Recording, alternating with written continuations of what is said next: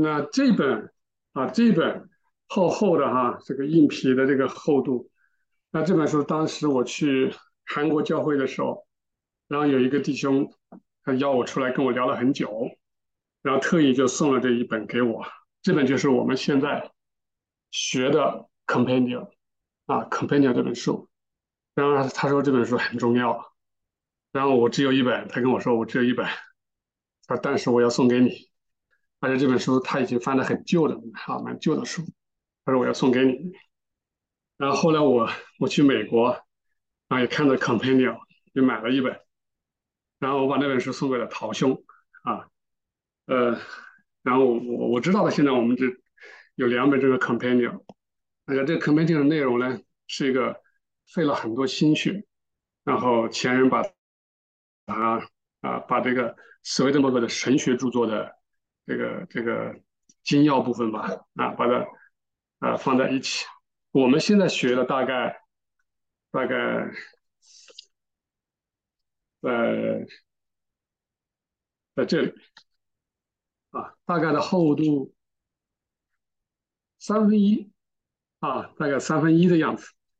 然后，呃，最关键是哈，你看我们著作里面讲哈，王他说我们这个主说话，呃，每一件事情它都是最起头的东西是最重要的，然后就涵盖后面的。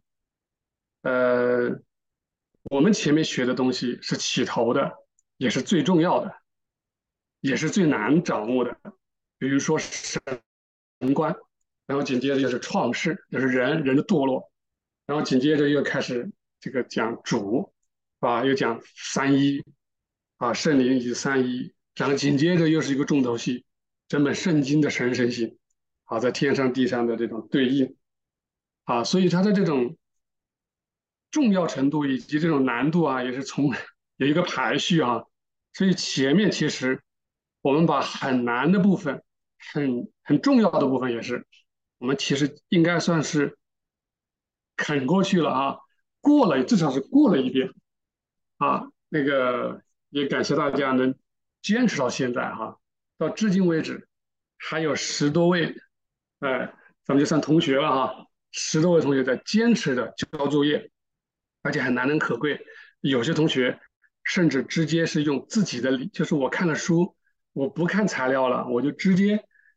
用我的理解，我对书上的理解啊，尽量的去去写出来，也就相当于闭卷了哈，没有没有开卷去 copy，啊，就粘贴了哈，就是非常感谢，呃，希望大家能够继续坚持，我们坚持一年时间，我们就能把它啊攻下来，啊，到后面就相对来说稍微好掌握一点，啊，所以从今天开始，我们就开始进入另外一个环节，这个环节就是。第十一单元，那这单元就开始接触的就相对来说轻松一点，呃，就是讲在圣经当中各种术语啊，以及各个主题啊，那是瑞公是怎么解释的？那我们就分为这个单元，我们就我们分两个单元，十一、十二单元，把这一部分讲完。好，我们今天开始第一部分。首先是以第一个主题是关于，就一百零七个主题是关于创世的六日，也就是问到创世纪六天造人，对吧？这六天到底是怎么回事啊？啊，那这个对于我们大部分人来讲就没问题了，因为这个内容是在 A C 的最前面，所以往往我们看 A C，至少都基本上都看过，啊，至于看了看了多少章我就不知道，但是至少前几章啊我们还是看了。所以只要是看了 A C 前面的，我们大概就知道，啊，这六天其实不是六天，因为圣经里面的天，它其实就是 day 啊，们是六日。你翻六天也行其实是指六个状态，因为在天上或者在灵界，它没有时间的观念，只有状态啊，这种状态，所以是六种状态。那这六种状态呢，在创世纪第一章。就分别用创，它叫创造的这个六日，啊，就是起初的那六日。那第一个状态是，也就是我们从出生一直到到要开始啊，要开始准备走进这条路了啊，要开始重生了啊，所以用什么渊面黑暗的啊，呃这些这些空虚混沌啊来形容，突然之间来了一道光，是吧？啊，就开始知道了，哦，原来是这样，原来我是错的，是是讲这么一个意思。所以第二个状态就开始分了啊，开始水分上下，对吧？开始有上下之分啊，然后中间。穹苍啊，河本一成，呃，它不是译成穹苍的，它是其他的译法，但是这原这个原文是穹苍，然后呢，把这个穹苍就称之为天，啊，它水分上下，也就是知识分两种了，一种是我的啊，一种是天上的。第三个就是叫做忏悔的状态，忏悔的状态，也就是这个时候开始知道错了，然后也想去做点好事了，行善了。这个时候开始在地上怎么样？地出来了，对吧？地就是我们的外在人，而这个地面出来了，开始长一些草了，啊，有花草了，啊，有什么菜蔬了，有树了，对吧？啊，有树了，就是这个时候开始忏悔了，然后也想去做一点行好事了，但是这个时候觉得，这个时候总是觉得还是自己有自己的努力成分。啊，比如说抽烟的不抽了，对吧？以前赌博的不赌了，虽然错了啊。以前打老婆的、骂老婆的不骂了，是吧？嫉妒人的不嫉妒了，不恨了啊，等等。啊，这个时候就开始有一些东西出来，但是这个还是从自己来的多。第四个状态，也是开始讲有两个两个大光出来了，对吧？大光啊，我用用日月哈这么换啊，也都有光照了。啊，有光照了，这个时候开始有一些对信仰的东西开始啊有理解了，啊，这个开始有影响力了，啊，也就比之前要提升一点了，啊，就好像现在我们有的同学已经开始知道一些基本原则了，啊，我们开始凭着这些信仰的东西，我们来开始判断了，知道怎么做了，也知道自己哦，原来自己靠自己是不行的，啊，等等等等啊，诸如此类的，但是这个时候还是怎么样？啊，没有活的东西，就是这些，在这之前，在这个阶段之前，啊，没有这种有生命的活的东西，啊，比如说鱼没出现，对吧？但是海里有鱼出来了，有爬的东西出来了，啊，有鱼出来了，有爬的东西出来了，啊，那天上有鸟在飞了，啊，这这个意思都都是指我们这个天，啊，因为他讲了。创造起初创造天的意思是，是我们这个上面有一个天，就是我们内在人啊，我们称之为天。然后我们的外在的东西啊，我们称之为地，也就是外在人啊。这个时候开始有鸟了，活的东西开始在我的这个地地和地上地面以上出现了啊。以前都是空虚混沌的，好，这个时候就开始出现这个了啊。但是到了第六个阶段，就更加进一步。啊，开始有兽，啊，开始有兽，什么牲畜，对吧？这些东西出现了，还有还有人直译成叫野生动物，啊，还野生动物出现了，我是用直译哈，就出现了。这个时候就开始有一些对所有的动物都是表示情感，affection，啊，对什么什么的情感，或者是倾向。就这种东西开始有驱动力了，啊，然后这是活的驱动力，又进一步了，然后只是最后有一个东西出现了，啊，也就是管理这些动物、牲畜、天上的鸟、海里的鱼的东西出现了，这个叫做 Adam，啊，这个是叫做我们那个阿拉伯那个希伯来文叫做 Adam，英文是这么写 Adam，呃，然后如果翻译成中文就是音译加亚当出现。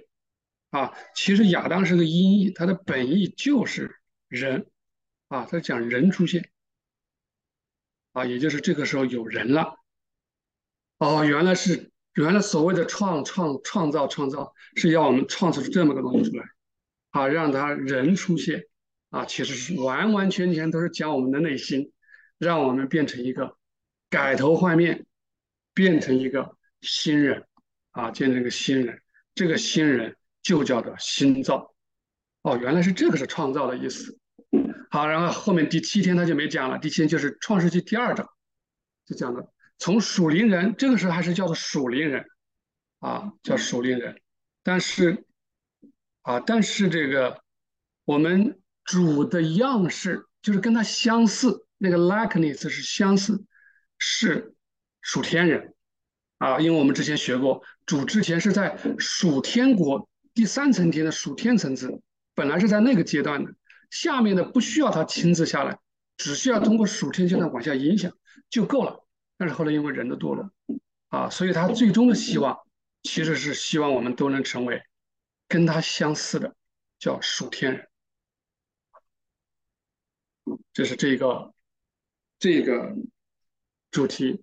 一百零八这个主题也是介绍一个名词，一个人的名字叫一诺啊。我们有一个小朋友啊，郭淼的这个呃在家家玩儿，这叫以诺哈，这个名字很好。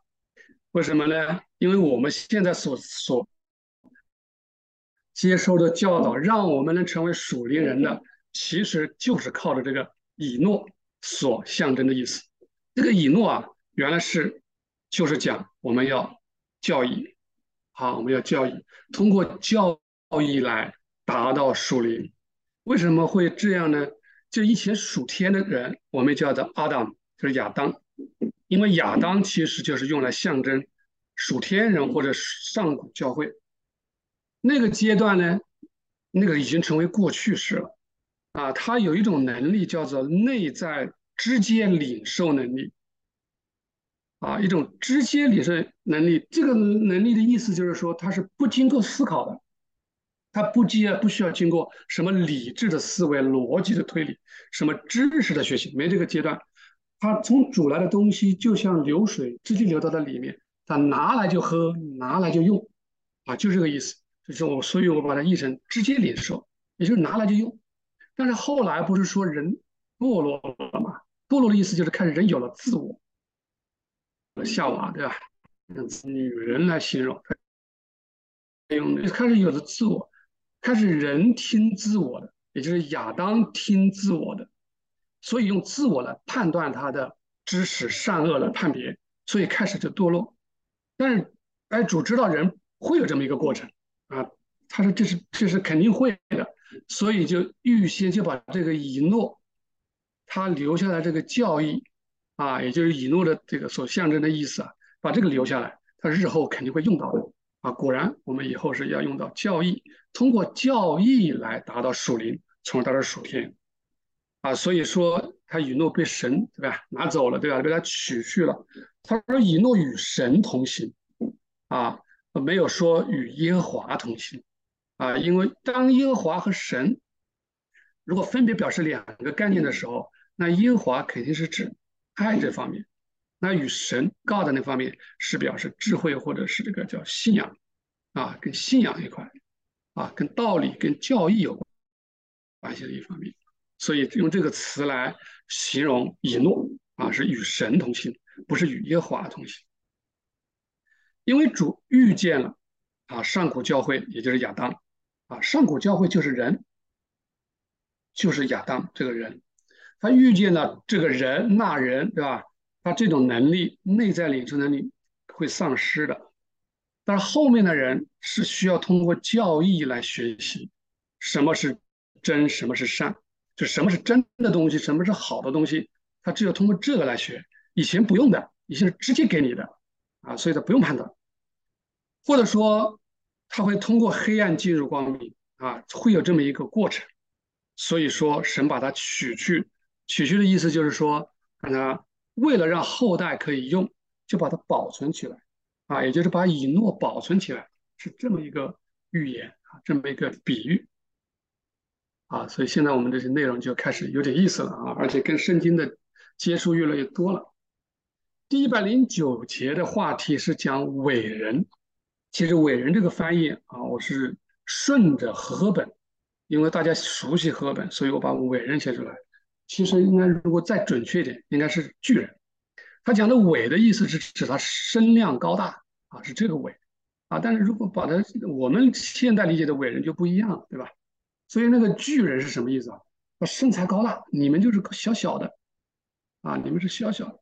是这么个关系，所以认为我自己是比你怎么样要伟大的，啊，高大、要优胜和卓越，那么我肯定就对其他的东西，因为有了我，这个我是一个最麻烦的东西。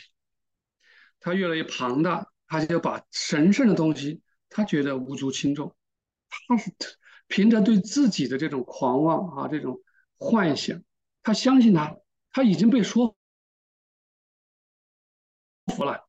幸福这个词的原文意思就是，他已经自己已经说服自己了啊，他就觉得他的世界就是这样，他想象就是这样，从脑子里面冒出来这种幻想啊，所以而且这种人越来越多啊，因为人越来越多嘛，他就觉得越有信心，所以他这种固执的东西越来越增强，最终就没办法抹去啊，而且最麻烦的是后来教义，因为他把道理。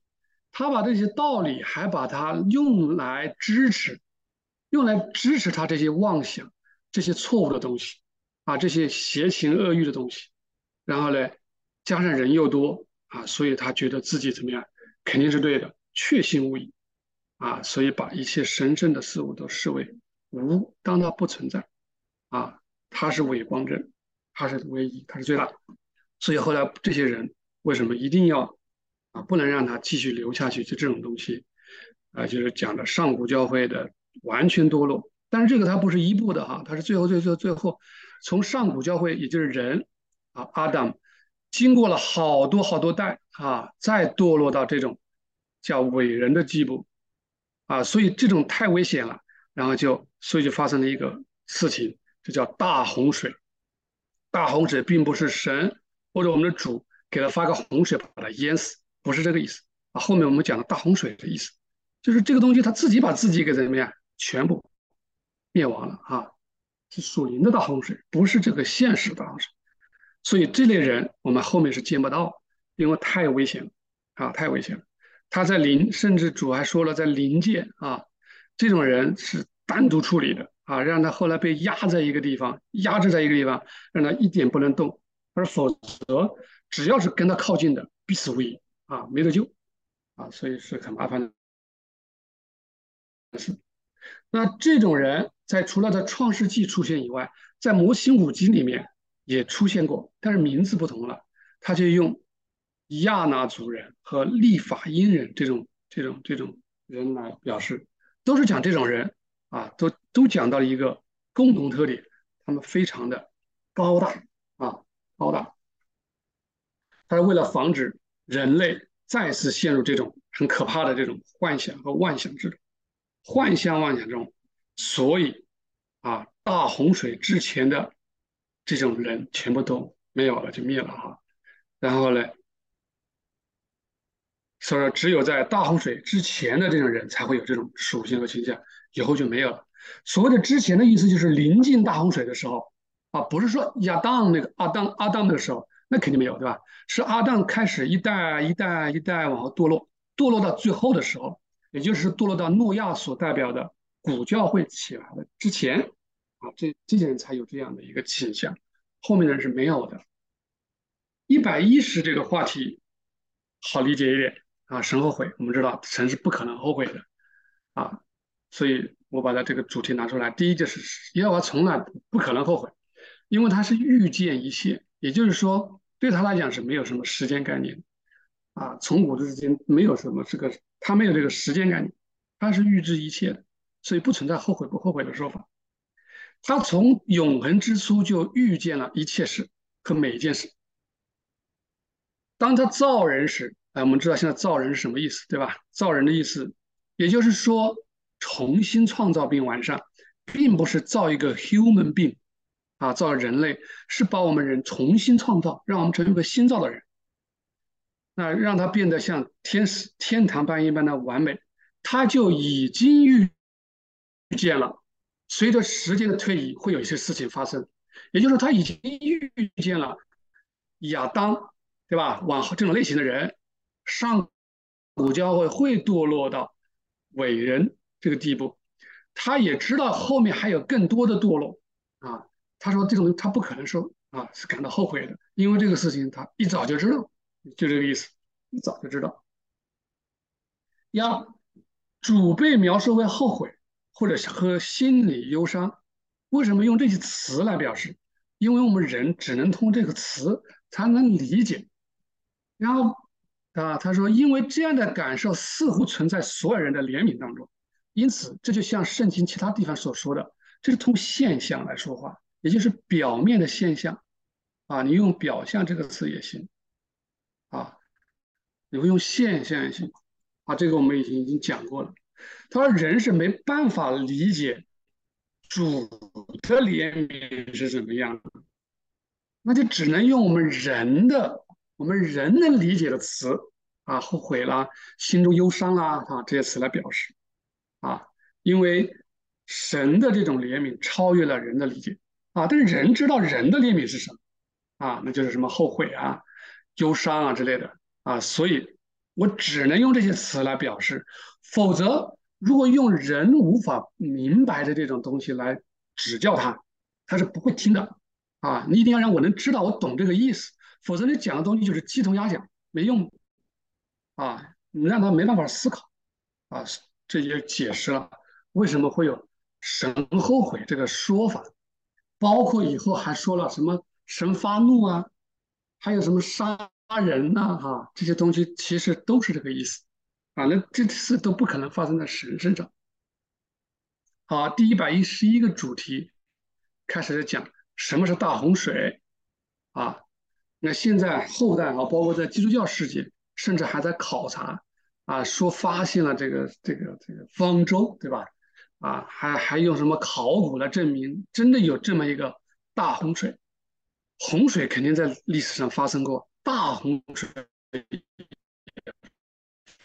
发生，但是不是圣经里面讲的这种，是类似于喜马拉雅山这种山也淹没了啊，然后所有的生物怎么样都灭了啊，只剩下诺亚方舟上这些啊，这些说法其实是站不住脚的，即便你用很多证据来证明它，也没有什么意义的，因为主这些圣。之之所以称之为圣经啊，这个这个在古代留下的这个圣经，它的圣，我们上面在讲圣经的时候已经解释过了，是因为它有里面的带着更深层的属灵和属天的含义。第一，洪水的意思是指泛滥，什么泛滥？恶与伪的泛滥，或者叫邪恶与伪谬的泛滥。我把它翻译成伪谬。是为了方便我们能跟真理能对应，因为真是对伪啊，理就对谬。为了方便，当然有的人说，哎呦，什么虚假，这个没有关系，反正我们知道它是真理的对立面就行了啊。邪恶是对着，对吧？这个这个，我们叫呃善良善，对吧？本来是个善字就够了，我们为了工整对仗，所以加了一个良善。那邪恶与伪谬的泛滥，就是洪水啊。他说，就好像这种这种流水，就像洪水一样，这种恶灵出来的那些东西，像洪水。我们知道启示录里面从红龙里面出来的，对吧？湖那个水也是水，要冲把那个富人孙冲走啊，也是这个意思。大水泛滥也是这个意思。红海走过这个水的泛滥都有这个意思啊。好，他说被污秽的欲望所控制，并且将教义浸没在其中。哎，这个不就是刚刚讲的伟人吗？啊，那些巨人们，对吧？伟人们就是这个意思。因此产生了这样的信念啊，这些信念抹杀一切真理和良善。最麻烦的是，它阻挡了这个东西的通路。这个叫余圣啊，余圣在圣里面，圣经里面经常会有这个词。啊，或者叫愚民，是吧？也就是我们主义之留在我们最里面的一个那些真理和良善，这些东西如果不能让他出来，人是没办法得救的，啊，那人就不是个人了。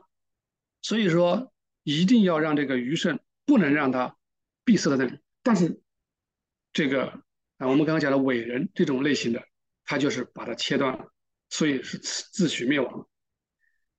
然后第三。他是将持有的信仰教育融入到个人的欲望之中，亵渎了神性的事物，也阻挡了余生的道路。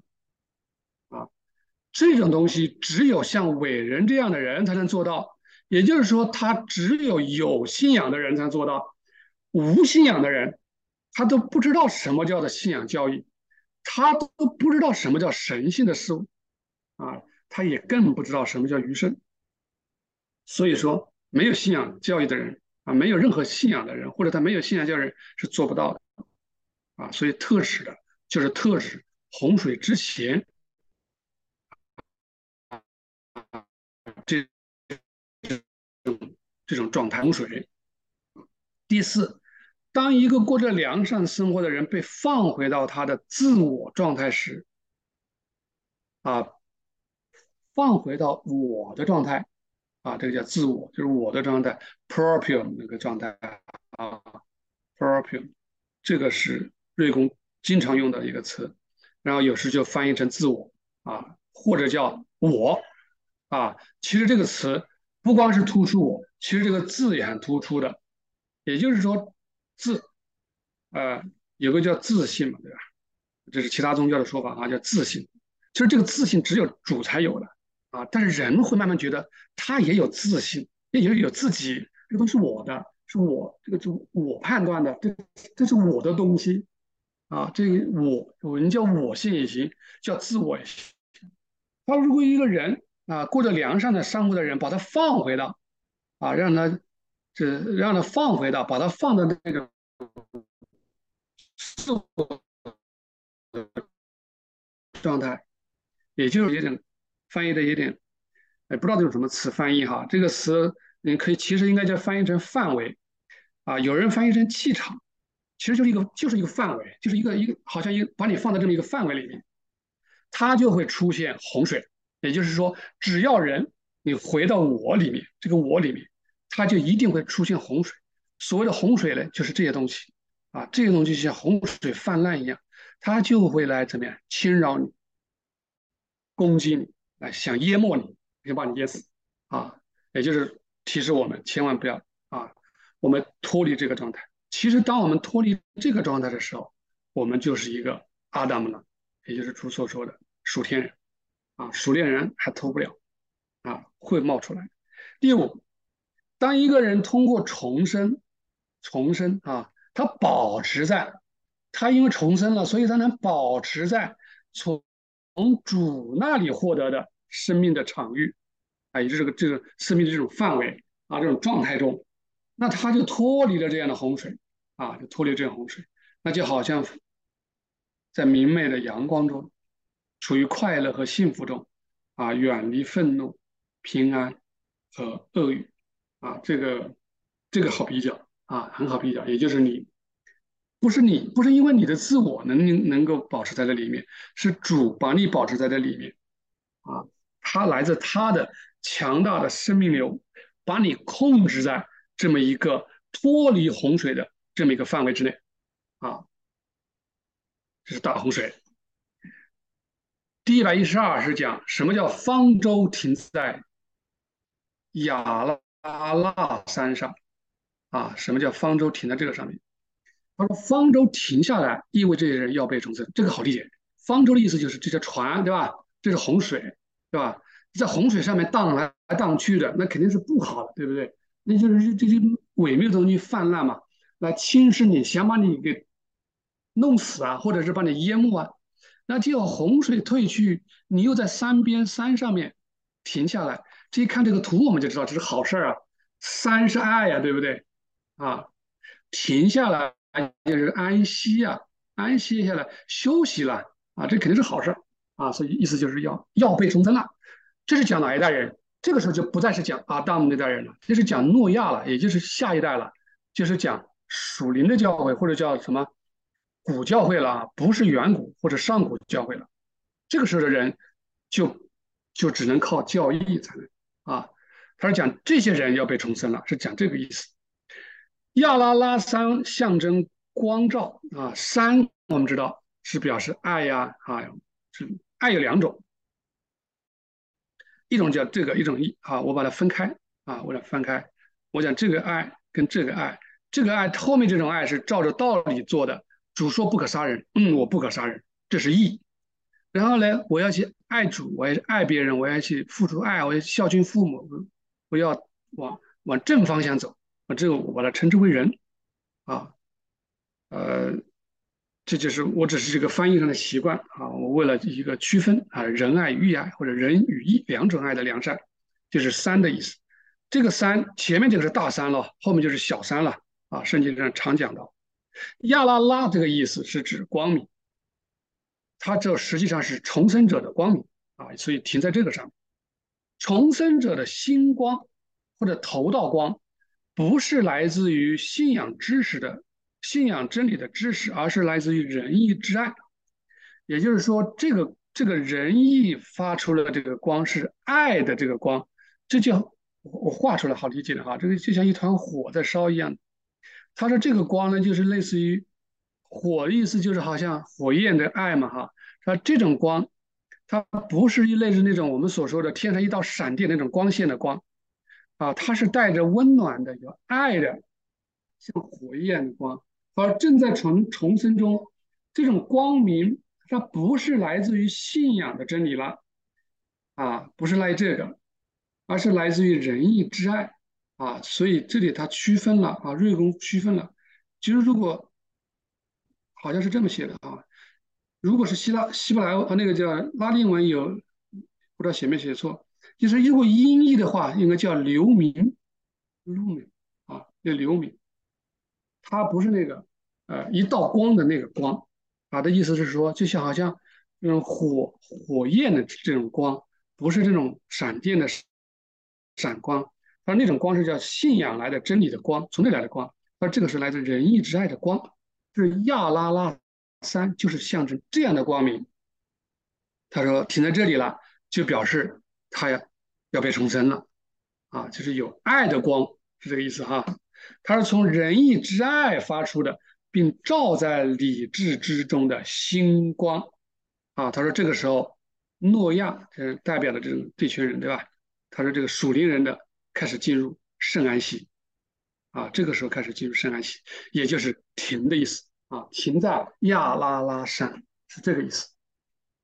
好，我们接着往下讲。啊，现在我们学的内容就啊，有点有意思了哈。讲彩虹啊，我就简单一点，把这个关键的东西讲出来。他说为什么说看的是彩虹啊？啊，他说属灵的天使，他们啊都是在教会里面重生的人啊，这些人。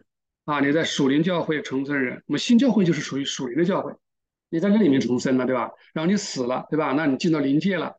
他说这些人，他说你去看他的时候，他会这样的。他说你观察他的时候啊，你会发现，啊，他的这个这个头部后面啊，有彩虹一样的东西出现，啊，有彩虹一样的东西出现，啊，在你头部周围出现像彩虹一样的这个这种现象。他说这是属灵人。啊，大家可以猜一猜，属天人后面出现什么？啊，我们等下讨论的时候讲，属天人后面是个啥？好吧？它为什么会彩虹呢？因为我们知道彩虹的自然现象是跟小水滴、跟光线有关系，对吧？啊，是一种自然现象。如果用属灵角度来讲，就是这个意思了。啊，为什么属天天使是水和灵重生的？那属天天使是由火重生的，啊，也是爱的意思，用火火重生的。哎，我们大概就可以猜得出来啊，这些啊后面到底是什么样？我们看看著著作里面，我们讨论时讲讲属天人后面是什么样子哈。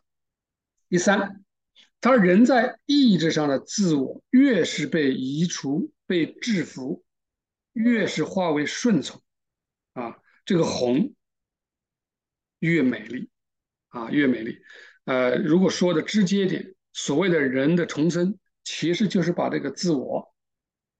啊，说征服是肯定的，这个制服，这个是最好的啊，把它移除，remove，remove 的意思，这个词很有讲究，不是干掉它，人的我是干不掉的，你怎么都知道有我，哪怕是天使，他也知道，他也有这种感觉，也有这种我，但是这个我是不同的啊，是被主的我给啊赋予了平安，呃，innocence 这种纯真的啊，这个就不一样。所以你是没办法除去的，但是你可以把它移走的，我们叫移除，就好像以前的我在你里面是老大的啊，一切都是凭着我的。后来呢，这个我怎么样就被移到边边上去了，啊，移到边边上去了。中间这个对不起，这个你听谁的？不是听我的，这个你有主人了。你以前这个是我，啊，所以为什么这两个就是死对头？啊，我这个词用的有点粗俗，但是比较实际。为什么？你要你要去顺从主，那你就要干掉我；你要顺从我，你就把主给钉在十字架上去，就这个意思。啊，你就抹杀主，你只能一个主人，这个主人你只能是他，你不能又拜他，啊，然后又拜他，啊，这个我里面当然也包括从我延伸出来的我的享受，啊，我的权利等等，也就是世上的货色名利，啊，你只只能拜一个。所以为什么我主要被敬拜的原因，这个延伸了一下哈。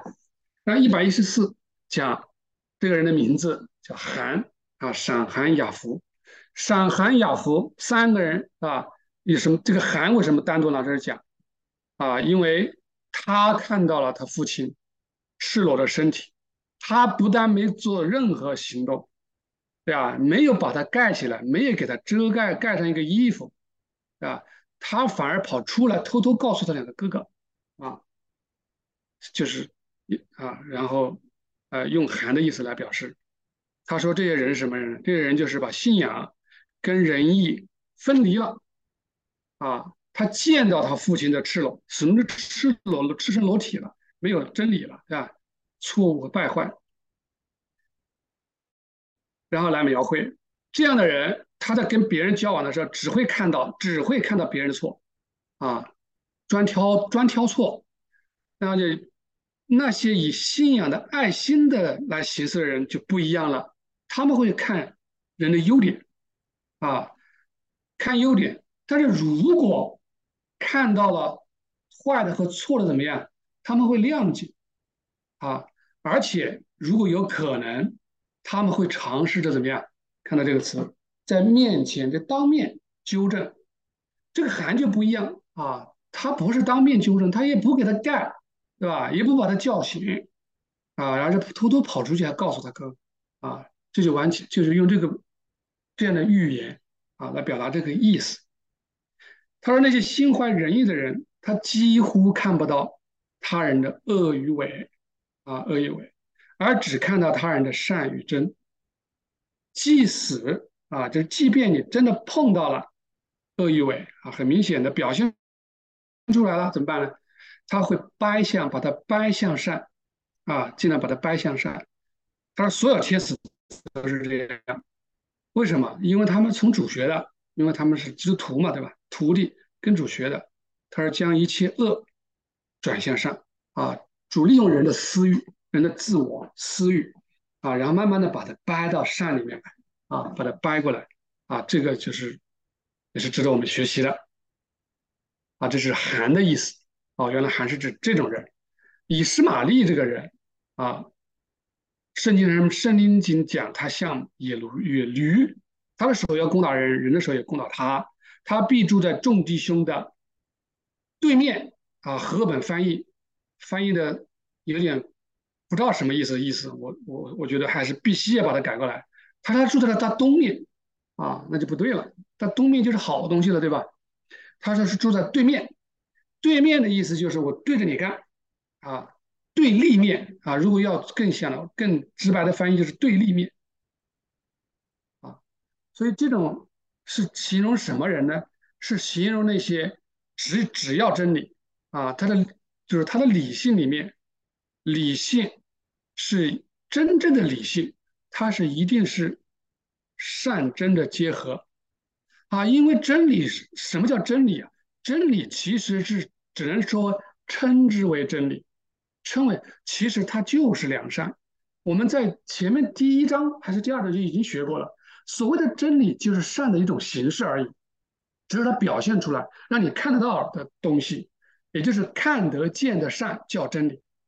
那么以斯玛利就不是。以司马懿这种类似的形容呢，又用它做做一个啊象征，就象征只只要真，只要真理，没有这个良善啊。所以这里说第二点，它所有真正的理性都是源于善和真的善啊，我们的善也就是属天的啊，是这个理性的灵魂与生命那么所谓真理呢？啊，真理只能说它属灵的啊，那是怎么来的呢？它是从善或者从属天那里获得它的生命，就是你的生命是从那里来的，从善来的。那野驴就是像这种理性的真，怪不得到处碰撞，一定要争你输我赢啊，你输我赢。第三，理性如果离了属天之善的生命，就会跟所有人交战。与所有人，所有人也会跟他打仗啊，然后打来打去。那与善不分离的理性，就从来不跟人斗斗争啊。这个我们要学习啊，这个真的值得学习，从来不跟人斗争，也就是不跟人进行去去去去做这种斗对抗。他说他无论这样的哈这样的理性，无论如何被攻击，他都不跟人家做斗争，因为他温和仁慈。善、耐心、宽容，因为他是出于仁爱和怜悯。哎，有人说你那就被人欺负了。哎，那不能，那那不是这个欺负。他说，尽管他不与人战斗，但是他无处不胜，也就是他百战百胜。我不跟你打，但是我百战百胜。为什么？啊，他也不会思考，也不会去想着战争，他也不会因为胜利了而自豪。那就这样。啊，为什么？啊，这个解释我没把它写出来，因为他是站在这个里面的。这就好像一个地盘一样的，对吧？这个里面就是站在主里面的啊，因为主就是善本身的，所以说这个东西是恶恶魔是靠不近的啊，恶魔是无法靠近的，所以说他不用紧，无往不胜。第四，他与梁上分离的真理呢，就像野驴啊，与所有人交战，而所有人与他对抗，所以圣经里面用这个对面。第一百一十六是讲孝啊。就是讲亚伯拉罕听到，跟啊，跟着他他家姊妹听到，跟 Sarah 听到这个说有一个孩子生，然后他伏在地上，那边笑了，是吧？笑了，笑了啊，来解释这个笑是啥意思啊？我就把里面的重点提出来。当然，人的理理性里面有真理，是吧？他人的理性有真理，也有良善的情情感。啊，这个这个这跟我们上一节讲的有关系哈。他但这种良善的情感存在于真理的情感之中，它是灵魂，哎，这种良善的灵感是灵魂啊，是这个真理的灵魂，跟上一节意思一样。在理性中的良善的情感，它这个不是通过笑声展现的啊，这个是一个声字可能更清楚一点，是吧？笑声跟声音有关系的，那都是一般跟真理有关系。说良善的情感不是通过笑声。啊，而通过其他的某种方式，啊，通过不带笑声的愉悦来体现。笑声中通常会混杂着一些不太好的成分，所以这个笑啊，原来是指真理的情感。啊，这样看来挺有意思的啊，啊，是这个意思。第二个，他说笑是指理性的，理性也是跟真理有关系的情感啊。确切的来说，是理性中，你有可能是真理的，是吧？也有可能是伪谬的，正反两面。就是这这这真理的情感或者伪谬的情感，你都有可能用笑声来表示，啊，用那个产生的笑。只要在理性中有能够转换为笑的情感存在，就会有一些就会有一些属肉体的。一些属肉体的和属世俗的东西，也就是纯粹属人的东西，那意思就这是不好的东西了。他说属天的善和属灵的善是不会发出笑声的，它只会通过脸庞的以及话语和动作或者其他方式来表达这样的愉悦和欢乐。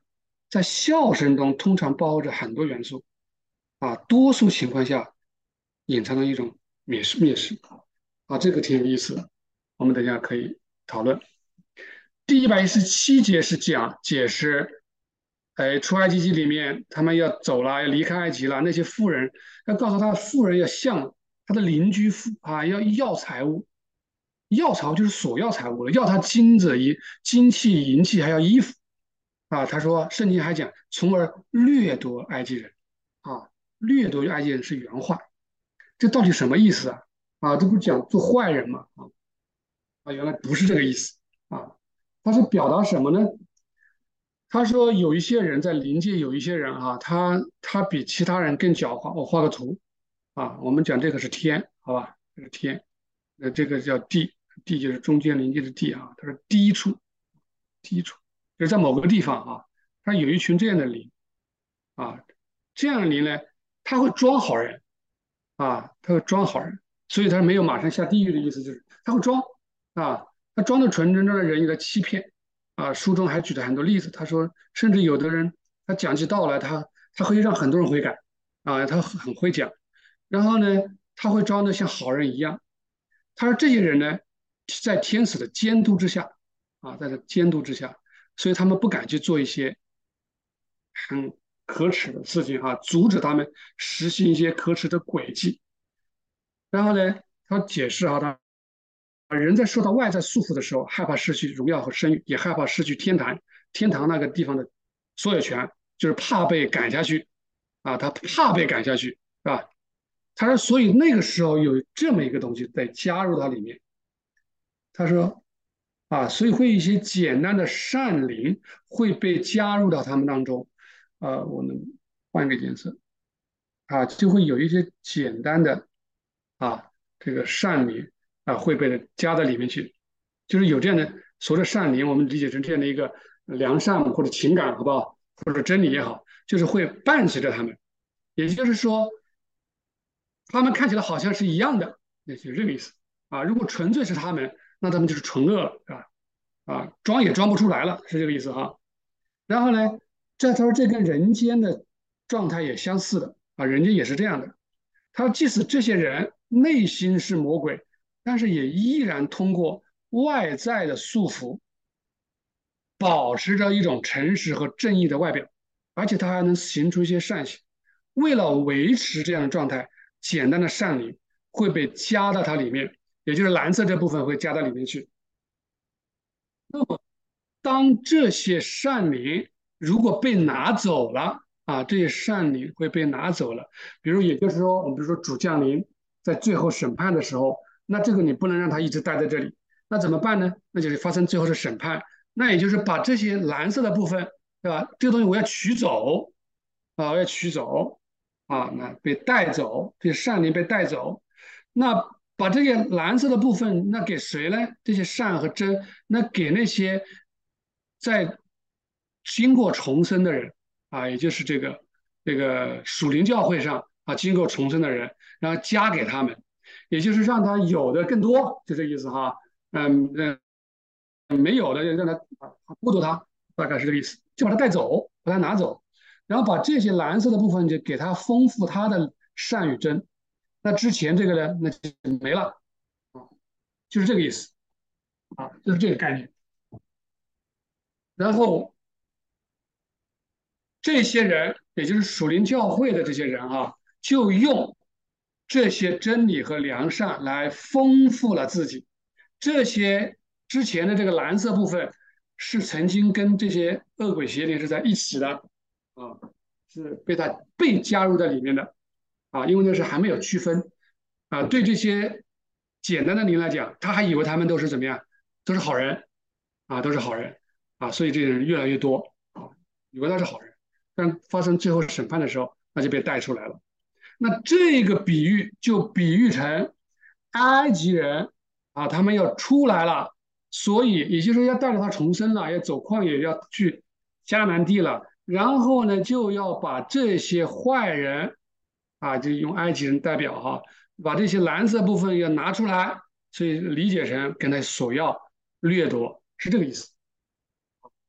这不解释我们怎么会知道？第一百一十八页是讲神发怒。这句好简单啊，我们也经常讲啊，我就简单略过啊。他说神是不会发怒的，因为他是仁爱本身、良善本身、怜怜悯本身是不可能发怒的啊，不可能发怒。那他为什么会要讲他发怒呢？还是一样的，这是个表面现象，而且他通过这样的一个事情啊，比如说让他，因为我们都知道什么事情都是归主的，对吧？一切事情万有都是来自于主。所以人们就无意识中就觉得好的来自主，那坏的从哪来啊？是不是也来自于主啊？是吧？他有这样的感觉，对不对？然后呢，其实这是个表面的这个字义。他说这个字义啊，也有它的用处啊，就让简单的人认为，哦，原来这样那，我就怕了，对不对？啊，怕死了，怕惩罚，对吧？会不会怕被降罚？所以我要敬畏神，啊啊，因为有了敬畏，我的信仰啊才有。没有敬畏的这种爱，那也不是真正的爱啊，是讲这个意思啊。但是呢，后面呢不能一直这么字面对吧？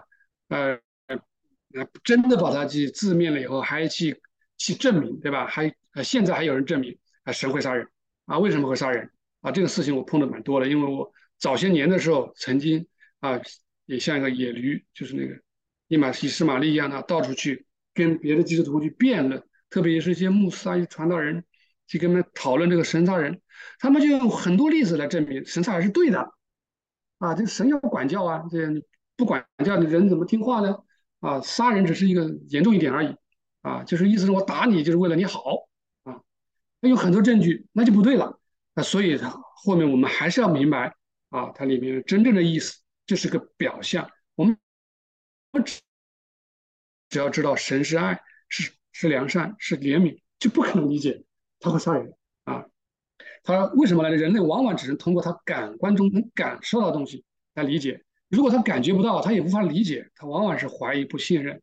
所以圣经字面就有很多表面的现象，啊，也就是说讲杀人，啊，神发怒、神杀人之类的，啊，这个、这个、这这种东西来，来、来、来、来，来作为预言式的比喻。好，一百一十九页说是以色列人在埃及的居住时间。不是四百三十年吗？啊，他如果从字面上看，怎么数都没有四百三十年啊。这个我们大家可以自己去数一数啊。然后瑞公里面书人讲了，他说顶多二百一十五年啊，哎，不是一半都没有啊，一至一半嘛。他说这个时间其实应该上溯到这个亚伯拉罕开始啊，整个时间，而不是从雅各开始啊。但是为什么这么写呢？啊，原来是里面含着深意的。他说埃及人在里面住的这些年数。啊，其实内在意义是什么？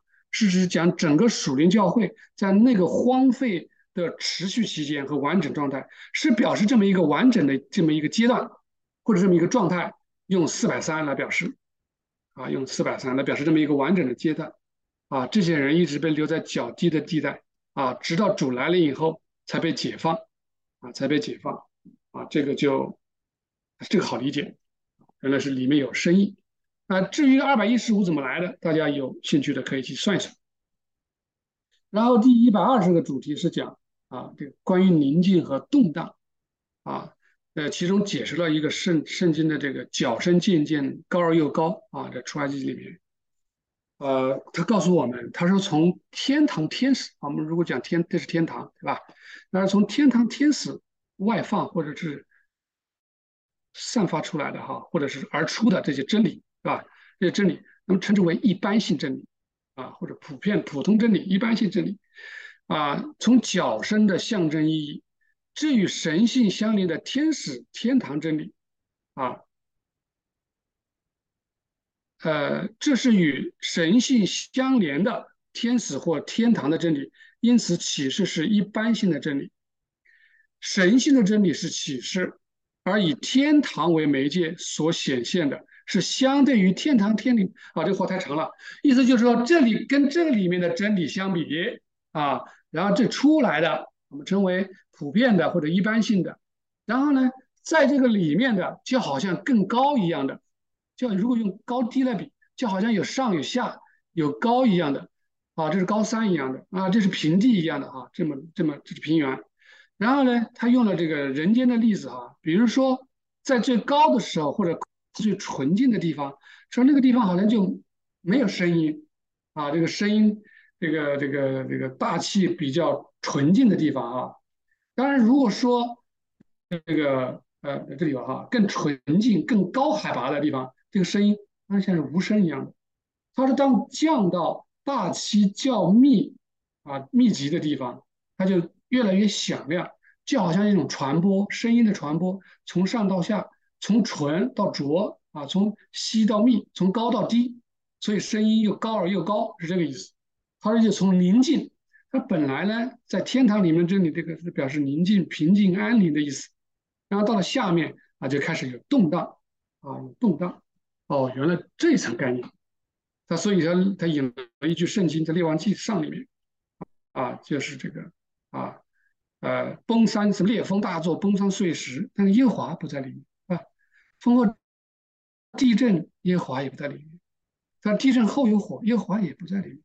火会有微小的声音啊。他说用这段声音圣经来表示从上到下，表示这么一个啊无声到有声，从宁静到这个这个动荡的这么一个过程，这么一个过程。好，第二一百二十一，呃，讲 I G G 的青蛙是什么意思啊？青蛙呱呱叫啊，它是不不仅仅是说到呱呱喜欢呱呱叫。而且还是因为它居住的地方啊，池塘的臭水沟啊，沼泽地啊，所以用所以用青蛙这个来做个代表啊，这不意味着我们现在这个青蛙就是一个坏东西，不是这个意思哈，是用它其中的一个特性啊来来表达啊，来用它来做一个象象征性的表示啊，表示推理啊，他他喜欢这么推理，反正好往好的方面他也会说，往坏的方面也会说。啊，瑞公举了个例子，就是说这些人可以把嗯这个乌鸦说成白的啊，他肯定能啊。他说你想要证明什么，他就能证明什么啊。他说这种东西也象征地狱的伪谬啊，那些对抗神性真理、以伪谬进行推理的人，他们在地狱中啊，也就像住在沼泽地和臭水塘一样的啊。他说青蛙就是代表这种啊，其中没有青这个意思啊，应该就是蛙啊。我感觉青蛙感觉啊吃害虫的那种蛙。可能更多的是这种癞蛤蟆那种蛙一样的哈，来，它是出于伪谬进行自然推理啊，自然性的推理，也就是属世的东西啊，推理啊，来抵挡属灵的东西啊，抵挡灵性的东西或者属灵的东西，就用物质的东西、世上的东西、自然的东西，把它堆积起来，用逻辑思维的方法推理来推翻你这个属灵的东西，比如说推翻你灵魂不存在，对吧？等等等等。很厉害啊！第第一百一十二是讲这个用锥子把这个仆人的耳朵刺钉在门上，对吧？是什么意思啊？然后我们现在看第一，内在意义是说那些只存在于真理里面的人，没有存在于相对应的善里面，也就是说他只有道理，只有真理，没有良善的人啊，是这种人啊。那那怎么办呢？这种人怎么办呢？那这种人只能就是顺服，就是要他强迫自己或者别人强迫他也好。或者自己认为也好，我要通过文字或者是教义，我要逼迫逼着自己一定要这么做啊！我不可杀人，我不可杀人，我一定不能杀人，因为主说不能杀人，所以我不能动刀，不能去恨人，就这个意思啊。他就是说，好像一种被束缚、被捆绑的意思啊。他是不是自由的？不是凭凭着爱来行事的，是凭着道理来行事的。这种人啊，是这种人才会被用耳朵钉在门上啊。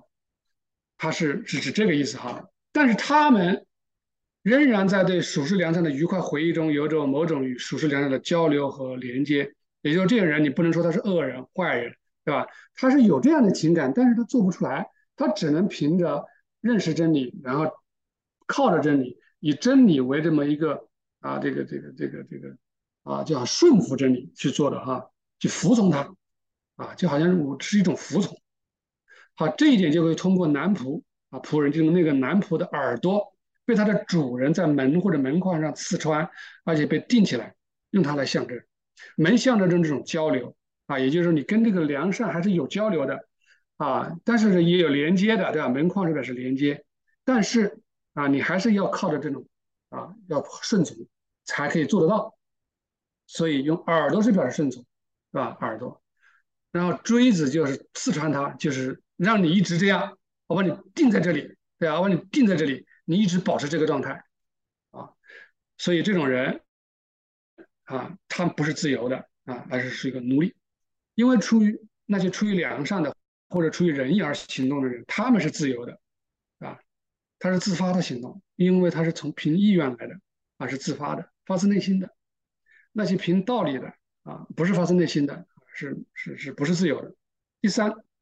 第三就讲了，如果今生一直如此，也就是到死了还是这样啊，就处于这种奴，不是自发的，为奴的，那死后还会保持这种状态啊，他不能被引导到出于仁义的情感，也就是出于良善而行动的状态中，只能出于顺从而行动。啊，就好像把信仰教育放在第一位，啊，放在第一位，将仁义怎么样放在第二位啊？这几个错字放在第二位，啊，在实际生活中，啊，记他的生活中这些设定的人啊，他用就这种人，就希伯来的奴隶，啊，来来做象征，啊，是这个含义。一百二十三是乌力和土明是什么意思啊？这个比较简单，来讲天堂里面所有的光啊，光都是来自于主，对吧？都是来自于主，主像太阳发光，这我们都知道的。那这个光就是神性真理，这个我们已经确定了。那么呢，那在灵性事物上哈，所有的智慧啊，所有的知识，这个都是从这个光来的，也就是从这个光射下来啊，我们才有智慧，才有聪明，这个很明白。那么这个光根据从良善中得到的真理而呈现出各种颜色。啊，提到了颜色，啊，有这种颜色就有对应关系，啊，我们知道一些简单的对应关系，对吧？红色啊，蓝色啊，白色啊等等，啊，还有各种不同的红，不同不同的白，对吧？还有蓝，不同的蓝。那么圣经中啊，特特别写的红、红、蓝、白，对吧？红里面可能还有这种紫啊，圣经经常称它紫色，这些东西往往是跟三层天有关系，这往往是二层，对吧？这个往往是讲的真一层啊，往往是这么红蓝白的这种意思哈。然后各种颜色以及不同颜色的交织，那肯定也代表着不同的意思啊。所以他们就用十二块宝石啊把它排起来，排起来以后呢，让通过光的这个这个颜色啊闪出的不同颜色，就来预判一些事情啊，来判断一些事情啊，这个是有根据的啊，这是有根据的。这是讲乌灵和土灵的意思。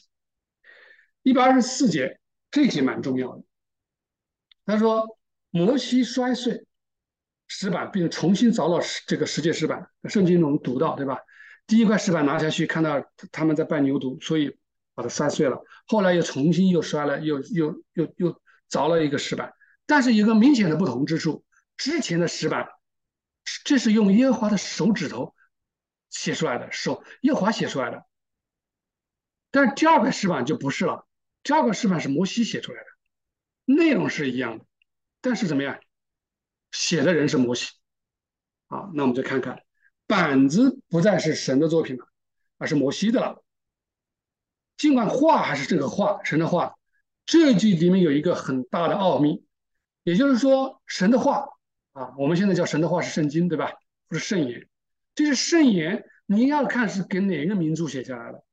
也就是说，在我们这个旧约圣经是通过摩西开始往下传的，通过摩西写，就是通过摩西代表的这个民族，对吧？我们叫以色列人，他这个民族写下来的。那如果换一个民族写呢？假设不是通过摩西代表的这个以色列人来写的，那换成中国人呢？如果换成埃及人呢？或者换成亚述人呢？那种怎么样呢？哎，那对不起，那又是不一样的。也就是说，所有的字面意义通通要改。也就是说，我就不会用这些字来表示这个意思了。啊，我说个简白、浅白的意思啊，比如说，他老是说什么香柏木啊，对吧？假如讲的什么，里面讲的什么无花果树啊这些植物，如果假设我们换到中国人来讲，那就不会用这些东西了，因为这些东西在中国不常见。他可能就用别的松松树、柏树啊，什么桃树、桑树这类东西比。就像我们古代的文章里面所讲的，用用很多树代表不同的意思。那么也就是不同的民族，他写下来的东西，那就有不同的字义，肯定不一样。但是有一个东西是一样的，也就是内意是一定是一样的。就是耶和华我们的神通过一个民族的文字，以及他们中间发生的一些历史事件，我只是借着你借用一下而已。然后呢，你写出来。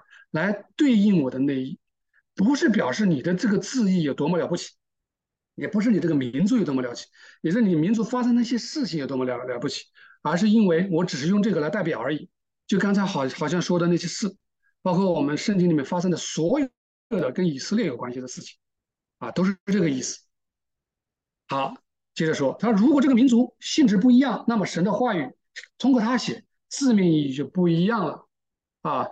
因为字面意义涉及到是由哪个民族写下来的，这个是很重要的。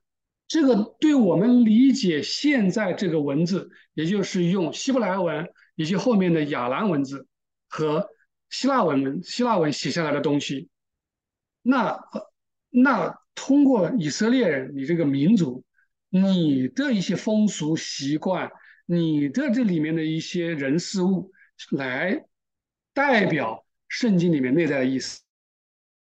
换成另外一个民族，就是另外一个字。所以，我们接着往下看。他说：“由于这个民族是堕落的，啊，有些堕落的意思，不是说他们是多么的坏啊，是意思他们只看世界。你用讲堕落的话，咱们现在我们中国人差不多，一切向前看嘛。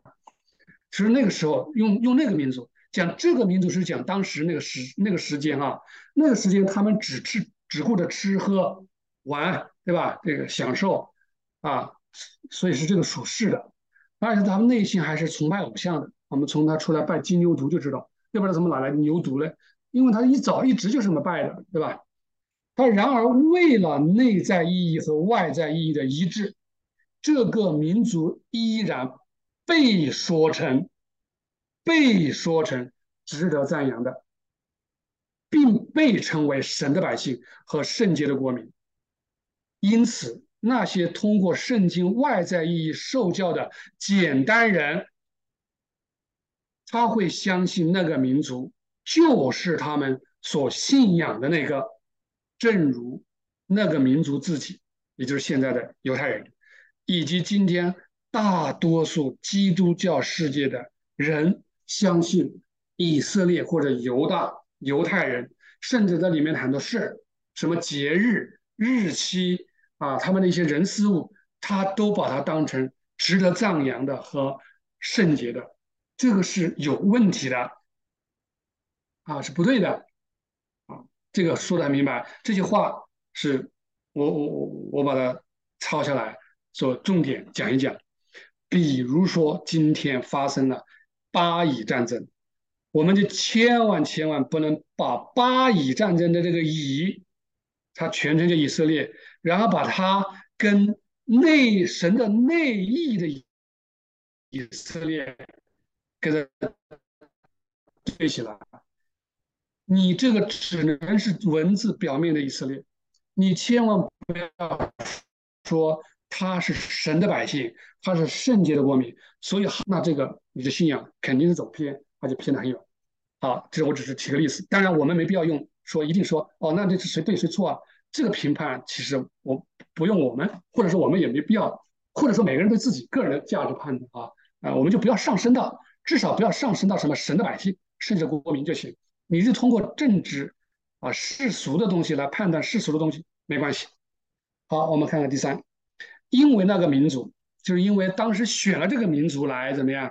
呃，来用他的文字，用它来，也就是摩西来刻板，所以祭坛啊、翻祭啊、生祭啊、祭祀啊、奠祭啊、素祭等等这些被设立，这些被设定不是因为这些东西有多么高大。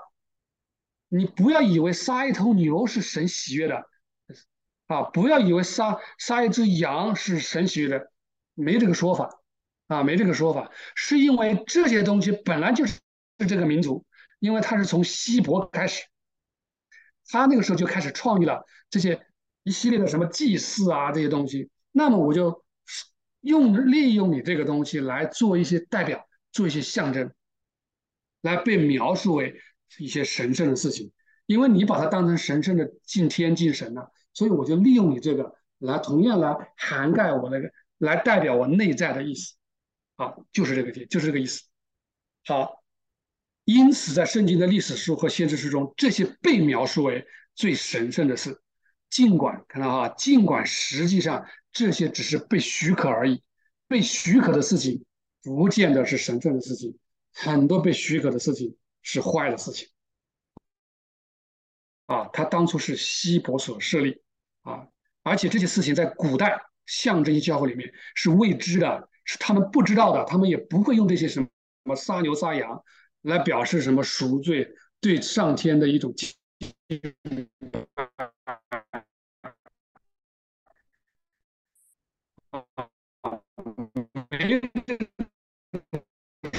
神圣的敬拜只能在耶路撒冷进行，并不是因为你们这个民族的耶路撒冷是有多么的神圣啊？为什么要到这里来？是因为如果不到这里来的话，你就会在你自己的村庄里，你自己的所在的地方，你去敬拜偶像，你敬拜雕铸的、铸造的各种的牛啊、羊啊等等之类的神，所以才把你聚在一起，是这个意思。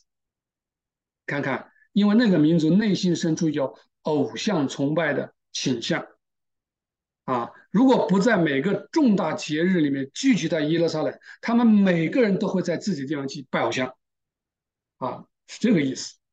他也是为了适应那个民族，啊，一夫多妻制并不是一个什么好东西，啊，只是被许可而已。为什么？是为了你这个民族，为了通过你这个民族来把内衣显现出来。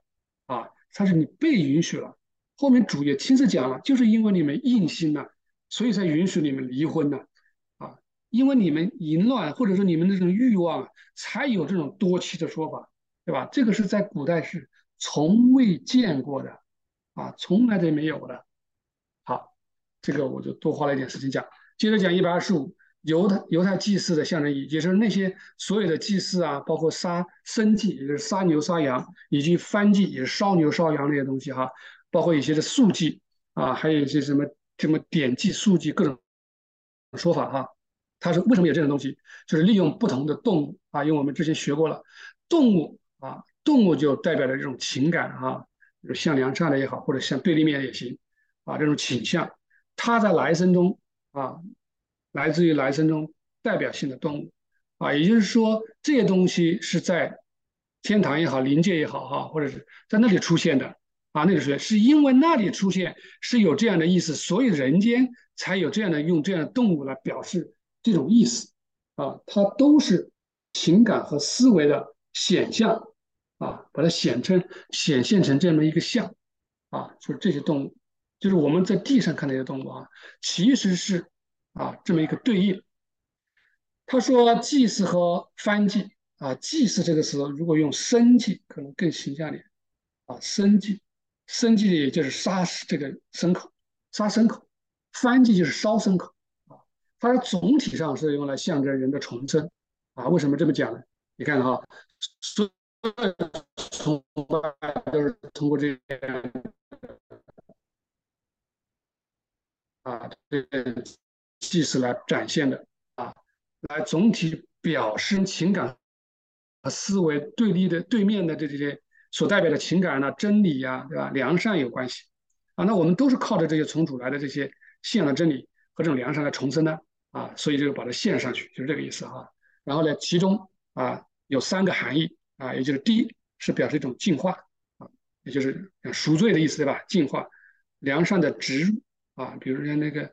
小羊羔啊，公小呃羊羔啊，小山羊啊等等啊，然后呢，以及它们的结合啊，这三者其实就是重生啊，重生就是从恶和伪里面被净化出来，然后呢，把真和善植入进去，然后在里面真与善能结合，那你就重生了，就这个意思哈。